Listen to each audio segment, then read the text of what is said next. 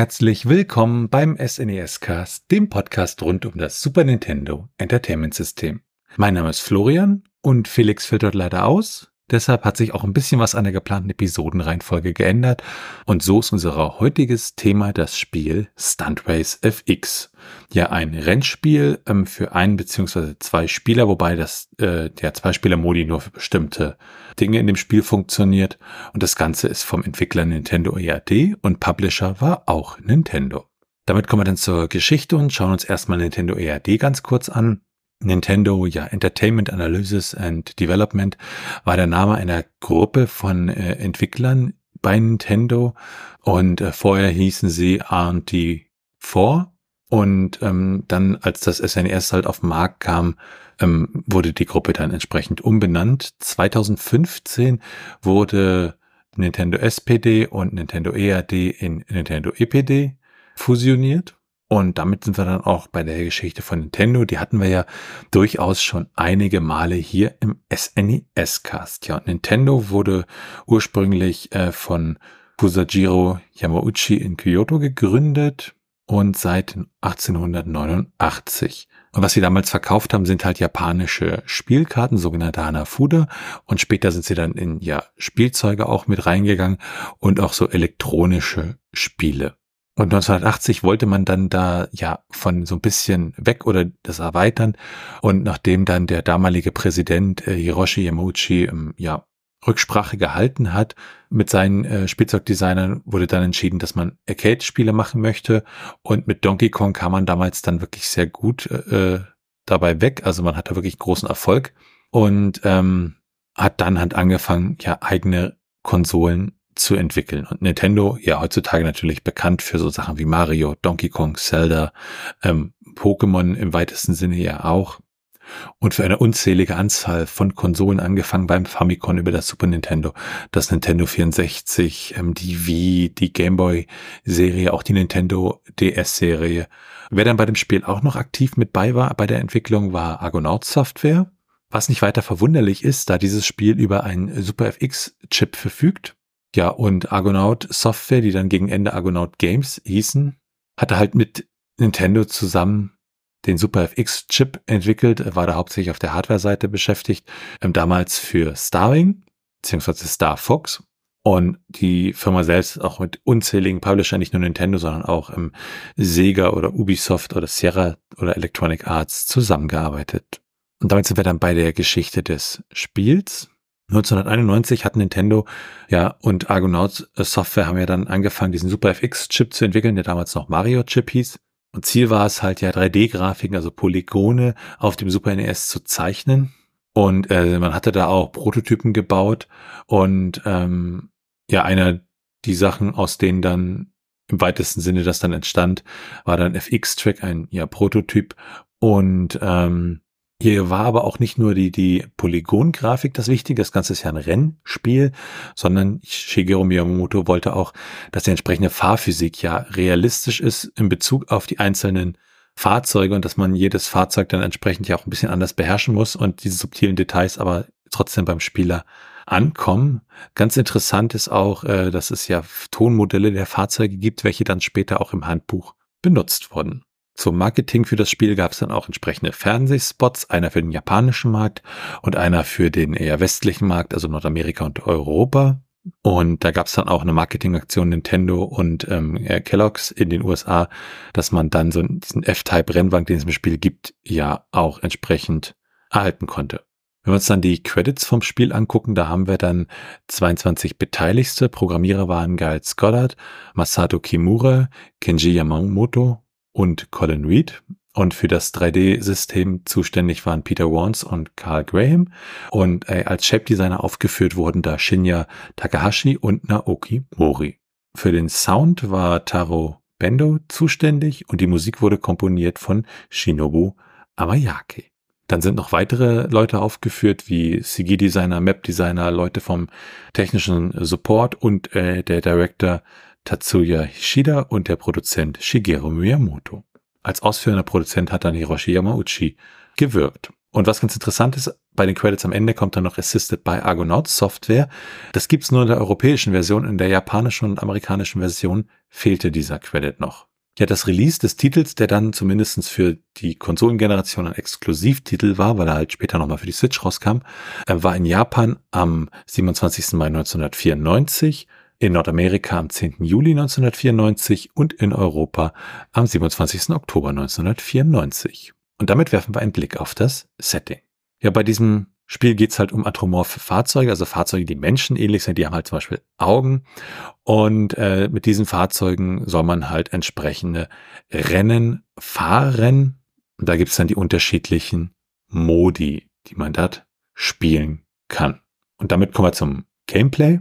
Wenn man das Spiel dann startet, wir haben ein Start-Screen und dann kann man schon den entsprechenden Modi danach auswählen, ähm, kann auswählen, ob man die einfache oder die kompliziertere Steuerung haben möchte und dann kann man im entsprechenden Spiel geht's auch schon los mit dem Rennen. Ja, und wenn man dann ähm, entsprechend fährt, hat man da die Strecke, die man sehen kann. Man kann den Rang sehen, kann die Karte und die Streckenzeit sehen. Und es gibt auch eine Boost-Anzeige, also man kann entsprechende Boost auslösen, eine Schadensanzeige, wenn man halt irgendwo mit zusammenstößt und irgendwann ist man dann halt äh, ja kaputt. Und es gibt entsprechende Spielmodi, die dann sich unterscheiden, die muss man halt vorher auswählen. Es gibt den Speed Tracks, da geht's halt, ja, wie der Name sagt, um Geschwindigkeit. Dann gibt es die sogenannten Stunt Tracks, ähm, da muss man halt ja Stunts durchführen und entsprechend gute Ergebnisse erzielen. Und es gibt ja den Battle Tracks, äh, wo man halt gegen andere Spieler ähm, kämpfen müsst. Und es gibt die Option ja, für eine Testfahrt. Da kann man dann praktisch alleine auf der Strecke fahren und äh, ja, schauen, was für Rekorde man dann schafft. Und äh, Battle Tracks ist dann der Modus, der mit zwei Spielern gespielt werden kann. Ja, damit kommen wir dann zu den unterschiedlichen Fahrzeugen, die man wählen kann. Die Fahrzeuge haben unterschiedliche Kategorien, äh, Body, Acceleration und Top Speed. Und Body ist dann praktisch, wie gut ja das Fahrzeug auf Beschädigung reagiert. Beschleunigung, denke ich, erklärt sich von selbst. Und das Top Speed legt dann fest, wie schnell ein Fahrzeug maximal fahren kann. Und der F-Type ist halt ja ein relativ schnelles Fahrzeug, beschleunigt allerdings sehr langsam und ist relativ ja schwach nur dass man wirklich aufpassen muss, dass man da fährt, ohne irgendwo ran zu crashen. Dann haben wir das Coupé, das ist so das Medium-Modell, also es ist praktisch gut balanciert, es hat äh, kann ein bisschen Schaden einstecken, beschleunigt ganz in Ordnung und hat eine relativ gute Höchstgeschwindigkeit. Und das 4WD ähm, ist sehr, sehr stark, also man kann damit sehr viel crashen, beschleunigt sehr schnell und ähm, ist auch nicht ganz so schnell dann in der Höchstgeschwindigkeit, ist aber dann für Anfänger relativ gut, weil man halt nach einer Crash immer wieder schnell losfahren äh, kann. Dann gibt es noch ein 2WD-Modell, also ein Auto mit zwei Rädern, explizit kein Motorrad, ähm, wahrscheinlich das einzige Spiel, äh, was jemals sowas hatte. Und ähm, hier ist auch wieder die Beschleunigung sehr hoch und auch das Topspeed sehr hoch. Aber man muss hier äh, entsprechend dann auch ein bisschen äh, bei der Steuerung aufpassen. Und ähm, das Ganze muss erst entsprechend freigeschaltet werden. Also da muss man dann erstmal die Masterclass auf den Speedtracks schaffen. Dann gibt es noch einen Truck, ähm, der ist allerdings nur für die Bonus-Stages da. Dann haben wir unterschiedliche Tracks, die wir befahren können, ähm, die dann auch alle entsprechend im Handbuch beschrieben sind und ähm, die unterschiedliche Landschaften zeigen, also von so relativ einfachen Strecken bis zum Beispiel dem Aquatunnel oder Sunset Valley, die dann auch so wirklich ja ein bisschen Abwechslung bieten, auch wenn die Grafik natürlich in heutigen Verhältnissen äh, nicht super hoch aufgelöst ist, was 3D-Grafik angeht. Trotzdem ist das Ganze nett anzusehen. Neben den Anfängerkursen gibt es dann noch Expertenkurse äh, wie King Forest oder White Land oder Night Cruise. Und auf diese Kurse folgen die, äh, ja, die Masterkurse wie Lakeside oder Skyramp. Und äh, Skyramp sagt der Name schon, äh, da ist man dann wirklich in der Luft. Und man sieht dort A-Wings aus Star Fox, was natürlich ziemlich cool ist. Und dann gibt es noch die Bonus-Tracks und neben diesen Tracks, die alle ja zu den Speed-Tracks gehören, haben wir auch die Stunt-Tracks. Und da geht's halt darum, ja, Stunts zu machen, Sterne einzusammeln. Und auch diese Tracks sind in unterschiedlichen Schwierigkeiten verfügbar, weil bei manchen Strecken ist es halt einfacher und bei manchen Strecken ist es schwieriger, entsprechende Sterne zu sammeln. Dann gibt es noch die Battle Tracks, also da, wo man sich dann äh, ja zu zweit äh, gegenseitig angreifen kann. Da haben wir vier Stück an der Zahl, äh, Cotton Farm, Marine Pipe, Toxic Desert und Port Arena. Und damit sind wir dann bei der Steuerung. Ja, mit dem Digitalpad kann man das Ganze bewegen, mit B kann man beschleunigen, den Boost löst man mit Y aus und mit dem A-Knopf kann man bremsen beziehungsweise dann auch rückwärts fahren. Ähm, X ist zum Hupen gedacht, unter anderem, und mit L und R kann man noch schärfer um die Ecken entsprechend fahren. Select dient dazu, die Ansicht anzupassen und mit der Starttaste kann entsprechend pausiert werden. Damit kommen wir dann zur Grafik und dem Sound. Ja, auch wenn man sagt, dass 3D-Grafik wirklich schlecht altert aus dieser Generation, ähm, muss man doch sagen, das Spiel ist wirklich ziemlich ansehnlich und auch die Autos sehen auch aus heutiger Sicht noch niedlich aus. Ähm, also man kann durchaus sagen, da ist schon was 3D-Grafik angeht, ordentlich was geliefert worden damals und auch äh, ja so Sachen wie Texturen, wenn man sie so bezeichnen möchte, die liefern den Fahrzeugen hat entsprechendes Aussehen. Die sind natürlich nicht super hoch aufgelöst, aber ähm, auch von den Animationen her ist das alles relativ flüssig, wobei es da auch Verbesserungsbedarf durchaus gibt, äh, was wir nachher auch bei den ROM-Hacks entsprechend sehen werden. Die Musik und die Soundeffekte, die passen wirklich zu diesem spielerischen und ja niedlichen Art und Weise, die da ja uns vorgelebt wird. Und die Soundeffekte sind dabei von Taro Bendo und äh, die Musik hat ja, wie gesagt, äh, Shinobu Amayake komponiert und sie ist eine japanische Komponistin und Sounddesignerin, hat äh, das Music Department der Doshisha äh, Women's University besucht und hat dort Jazz entdeckt und äh, Live-Performances gemacht und hat dann im April 1990 für Nintendo gearbeitet, hauptsächlich an NES und SNES-Projekten. Ja, und da ist sie relativ bekannt halt geworden für ihre Stunt Race FX-Komposition.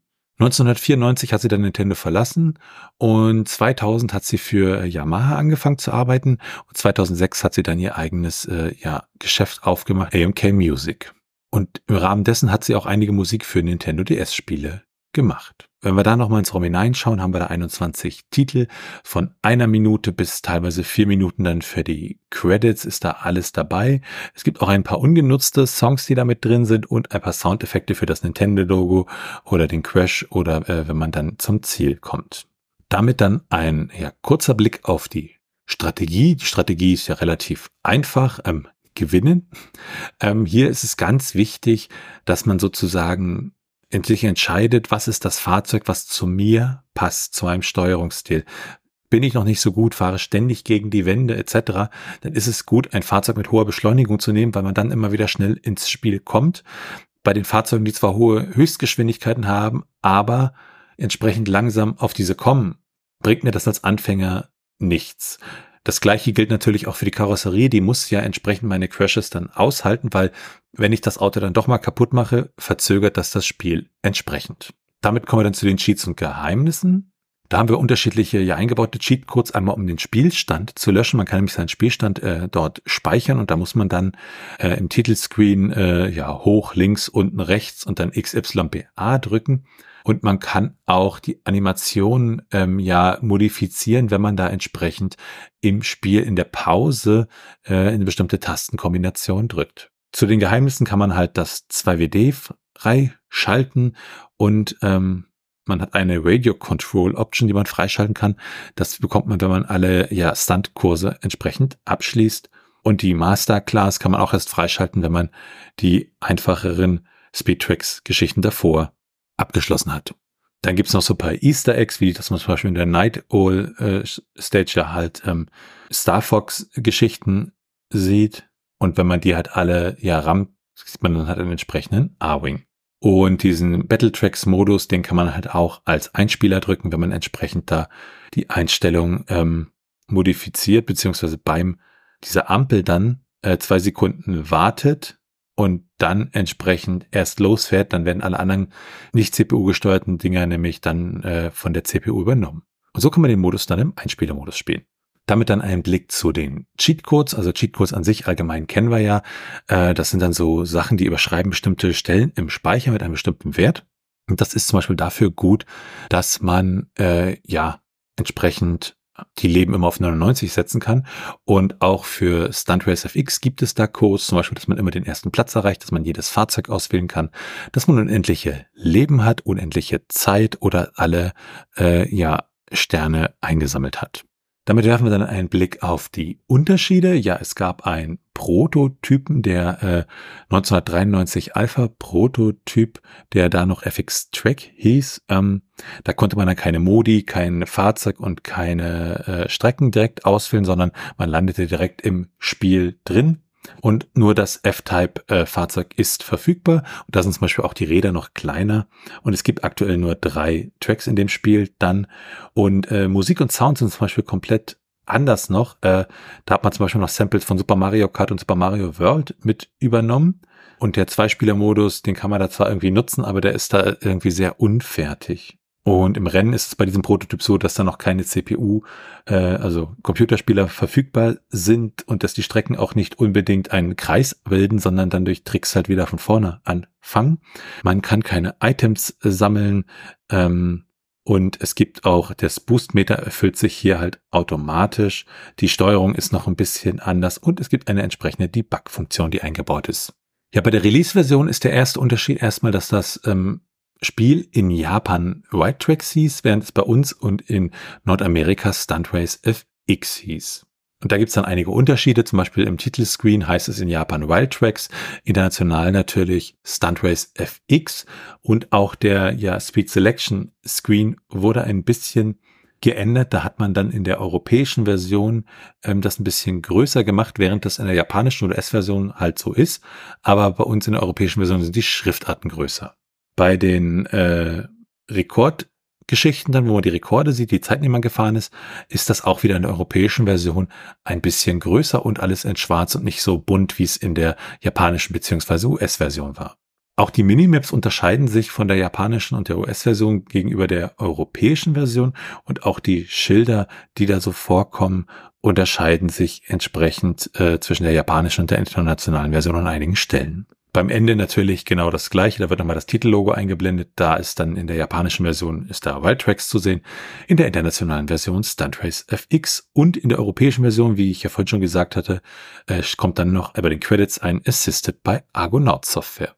Interessant ist auch, dass der F-Type in der amerikanischen Version 140 Meilen pro Stunde fahren kann, aber nie schneller wird als 135 Meilen pro Stunde. Und da geht die Vermutung dahin, äh, also in der japanischen europäischen Version, wo wir metrisches System haben, sind das 220 Stundenkilometer. Wenn man das konvertiert, kommt man irgendwo auf 136 äh, Meilen pro Stunde. Und man hat das dann wahrscheinlich einfach ein bisschen in der Anzeige entsprechend gerundet. Und das ist dann halt durch die Umrechnung in die entsprechende Maßeinheit passiert. Wir kommen zu den technischen Daten, also wir schauen uns ja das ROM an, schauen uns den PCB an, also das äh, die Platine und schauen die Hardware uns an und lesen das auch entsprechend aus, äh, was da für interne Header und so drin stehen. Und ähm, hier ist es so, wir haben ein 8 Mbit Modul, also ein Megabyte, ein sogenanntes Slower mit einer Zugriffszeit von 200 Nanosekunden. Und wir haben zusätzlich diesen SuperFX-Chip drin und eine äh, Pufferbatterie für den SRAM, um Spielstände zu speichern. Der interne Titel in der europäischen und äh, nordamerikanischen Version ist Stunt Race FX, das FX jeweils groß geschrieben und Stunt Race äh, auseinander und ähm, ja, die Wörter am Anfang groß, während in der japanischen Version steht da Wild Tracks drin, die beiden Wörter getrennt, aber alles groß geschrieben. Ja, dann die Frage, gibt es eine Fortsetzung oder Portierung? Es gibt eine Portierung 2019 äh, für die Nintendo Switch, aber so einen richtigen Nachfolger gibt es da an der Stelle nicht, auch wenn das Spiel so zumindestens äh, von Nintendo nicht ganz vergessen wurde, dass zum Beispiel in Super Smash Bros. Brawl eine Trophäe vom F-Type zu sehen war und auch die Stunt Race Titelmelodie in Super Smash Bros. Brawl enthalten war, die dort allerdings nicht vom Spiel genutzt wurde. Damit kommen wir zum Trivia. Wenn wir uns die Spielzeit angucken, natürlich kann man so ein Rennspiel immer und immer wieder spielen, aber so im Durchschnitt braucht man so zwei bis drei Stunden, um es durchzuspielen. Man schafft es auch, wenn man so ein bisschen hetzt, bestimmt in anderthalb Stunden. Aber wie gesagt, das kann man halt immer wieder spielen. In Deutschland die Preise für das Spiel gebraucht sind dann, wenn man es lose äh, erwirbt, zwei Euro ungefähr. Complete in Box sechs Euro. In den USA ist es ein bisschen teurer, da sind es 10 US-Dollar, wenn man es lose erwirbt und 25 US-Dollar Complete in Box. In Japan wurden von dem Spiel 350.000 Exemplare verkauft. Für die anderen Märkte ist das leider nicht bekannt. Die Spiele wurden auch geratet, also ähm, entsprechende Ratings, ähm, ab wann man das spielen darf. Da haben wir das ACB-Rating, das ist ein G, und wir haben das ELSPA-Rating, das ist ab 3 plus. Ja, im Spiel selbst sind dann auch noch ungenutzte Musikstücke drin und es gibt einen Crash-Händler, also wenn das Spiel abstürzt, dass dann dieser Crash-Händler angezeigt wird, anstatt dass das Spiel einfach wegfriert. Und das hatten wir schon mal in einer Episode vom SNES-Cast, dass diese Crash-Händler doch relativ ja selten sind. Und hier haben wir mal wieder so einen Fall, wo so ein Crash-Händler eingebaut wurde. Und in dem Crash-Händler Bildschirm steht dann was von Old Mario Chip, Dynamics Checksum Fail. Und äh, das ist halt eine Referenz auf den Mario Chip, wie er früher hieß, bevor er zum Super FX Chip wurde. Wir sind bei den ROM-Hacks. Bei ROM-Hacks handelt es sich ja um Modifikationen am ROM, zum Beispiel neue Sprites, neue Strecken oder auch Übersetzungen gehören dazu. Und hier haben wir ein ROM-Hack, ähm, den sogenannten StuntRace FX Fast ROM-Hack. Und da geht es halt darum, dass das Ganze dann ja auf Fast-ROM gepatcht wird und das Spiel damit ja schneller läuft, responsiver ist und äh, man weniger Slowdowns hat. Damit ein Blick auf die Retro-Achievements. Achievements an sich kennen wir bei Plattformen wie Steam, so kleine Errungenschaften, die man erreichen kann. Und ähm, das gab es auf dem Super Nintendo natürlich nicht, aber mit dem Projekt Retro Achievements wird halt versucht, solche Achievements ja in die heutige Welt für die alten Konsolen zu bringen. Und speziell Emulatoren können das dann entsprechend auswerten und diese Retro Achievements dann ja auch erreichen. Beziehungsweise man kann sie in diesen Emulatoren erreichen. Und ähm, das Community-Projekt für das Spiel Stunt Race FX haben wir da leider keine Achievements hinterlegt, wobei es sich ja hier wirklich anbieten würde. Und da kann man dann halt aufrufen dazu, die, die Leute, die das können, dass sie entsprechend dann neue Achievements einreichen. Damit sind wir bei den Speedruns. Beim Speedrun geht es ja darum, entsprechend äh, das Spiel in möglichst schneller Zeit durchzuspielen, auch unter Ausnutzung von Bugs je nach Kategorien. Hier werden die Speedruns unterteilt in die NTSC und die PAL-Version, weil die halt unterschiedliche ja, Geschwindigkeiten dann haben durch die unterschiedlichen Frame-Anzahlen. Und da gibt's dann für die einzelnen Kurse gibt es entsprechende ähm, Zeiten, zum Beispiel für das Level Easy Ride in der NTSC-Version, eine Minute 21 Sekunden und 800 Millisekunden auf dem ersten Platz und der zweite und der dritte Platz haben dann halt 900 und 910 Millisekunden. Die gleiche Strecke auf der PAL-Version ist dann eine Minute 18 Sekunden und 420 Millisekunden. Und da liegt der zweite Platz ein bisschen weiter hinterher. Da sind wir bei einer Minute 32 Sekunden und 100 Millisekunden. Dann werfen wir einen Blick auf das Handbuch. Das Handbuch beschreibt auf über 40 Seiten die Steuerung des Spiels, die entsprechenden Spielmodi, die Strecken und es wird gefühlt wirklich alles sehr kleinteilig und auch nett halt erklärt. Also es werden wirklich alle Sachen erklärt im Spiel.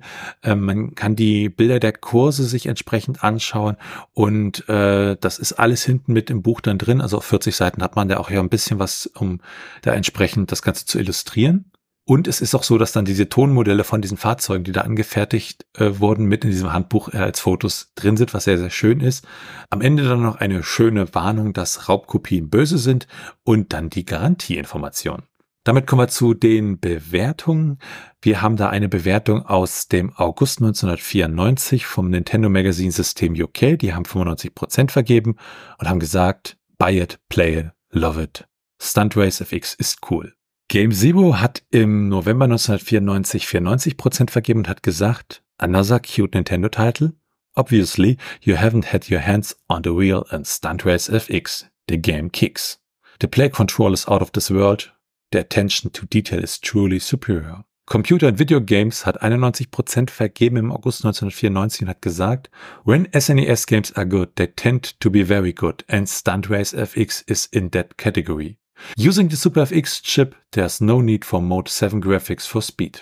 Die Megafun hat ebenfalls im August 1994 89% vergeben und hat gesagt, Gameplay und Steuerung sind nahezu perfekt gelungen. Mit zwölf Speedtracks, einer Masse an Fahrzeugen und eingebauter Batterie kann nicht mal mehr Segas Virtual Racing mithalten. Mankus? Im Zweispieler-Modus geht dem SFX2-Chip deutlich die Puste aus.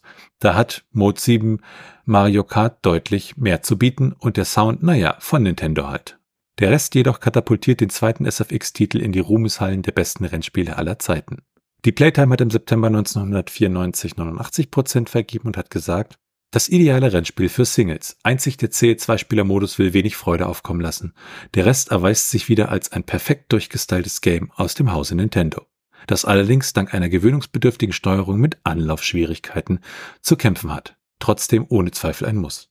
Die schlechteste zeitgenössische Bewertung ist von der Highscore, die haben 40% vergeben im Januar 1995. Ist eine schwedische Zeitung und die hat gesagt, wie der Name des Spiels es schon vermuten lässt, enthält die Kassette einen Super FX Chip, aber trotzdem ist die Grafik ziemlich mies. Dann hat das Spiel einen Award gewonnen im Januar 1995, den Named Best SNES e Racing Game of 1994 Award in der Game Players. Und damit sind wir bei der Meinung. Ja, ich habe vorher bewusst noch nie von diesem Spiel gehört und war deswegen umso überraschter, als ich dann auch erfahren habe, dass es von Nintendo ist, weil ich dann irgendwie das Gefühl hatte, es wirklich völlig unterm Schirm zu haben und hatte aber irgendwie trotzdem nicht so Erwartungen, weil Super FX und da wusste ich halt nicht, ob das gut ist oder nur so dahingeschludert. Und ich habe es dann halt gestartet und hatte den Controller in der Hand. Und ich muss einfach sagen, es macht verdammt viel Spaß, äh, vor allem heutzutage auf dem großen Fernseher mit dem Fast-ROM äh, Patch ROM-Hack dann noch zusammen ist das natürlich nochmal eine ganz andere Geschichte. Da hat man dann auch weniger Slowdowns. Aber selbst die Grundversion, also so wie es halt damals ausgeliefert wurde, ist ein durch und durch solides Spiel. Musik und Sound passen dazu. Die Grafik ist ziemlich, ziemlich gut. Auch aus heutiger Sicht sehr gut gealtert, wie ich finde. Und ähm, eigentlich von meiner Seite eine ganz klare Empfehlung. Ähm, geht auf eBay oder den Retro-Kaufhändler äh, eures Vertrauens und besorgt euch dieses Spiel, weil der Preis gibt es her. Es ist relativ günstig zu haben gebraucht und es macht wirklich Spaß. Und wer also mit Rennspielen grundsätzlich was anfangen kann, ähm, der sowieso, aber auch so für den, ja, mal zwischendurch macht das Spiel wirklich Spaß, diese entsprechenden Rennen zu machen, die Steuerung der einzelnen Fahrzeuge. Es fühlt sich sehr, sehr rund an das Ganze und ich kann da wirklich an der Stelle einfach nur eine klare Empfehlung geben, weil es einfach Spaß macht. Damit sind wir am Ende dieser Episode vom SNES Cast. Wenn ihr Fragen, Anmerkungen, Themenvorschläge oder Kritik habt, dann könnt ihr uns gerne schreiben per Mail an info@snescast.de und ihr könnt uns auch auf unserer Webseite unter den einzelnen Episoden Kommentare zu diesen hinterlassen. Bewertet uns bei Apple Podcasts und anderen Podcast-Portalen und natürlich könnt ihr uns auch persönlich empfehlen. Ihr könnt uns auf Steady unterstützen, da freuen wir uns drüber und es hilft uns, diesen Podcast zu machen. Ihr erhaltet dafür das eine oder andere kleinere Benefit. Für unsere bisherigen Unterstützer an dieser Stelle ein ganz, ganz großes Dankeschön. Alles weitere dazu und rund um den Podcast, wie zum Beispiel den Link zu unserem Discord-Server oder unserem Community Hub, findet ihr unter snescast.de. Tschüssi!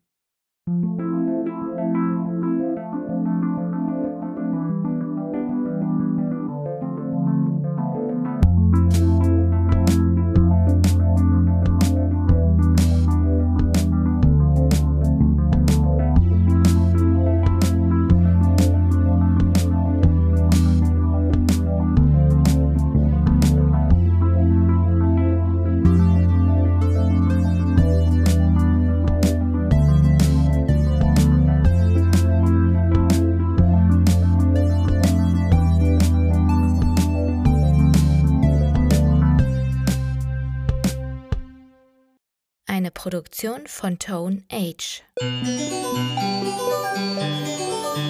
T1H.net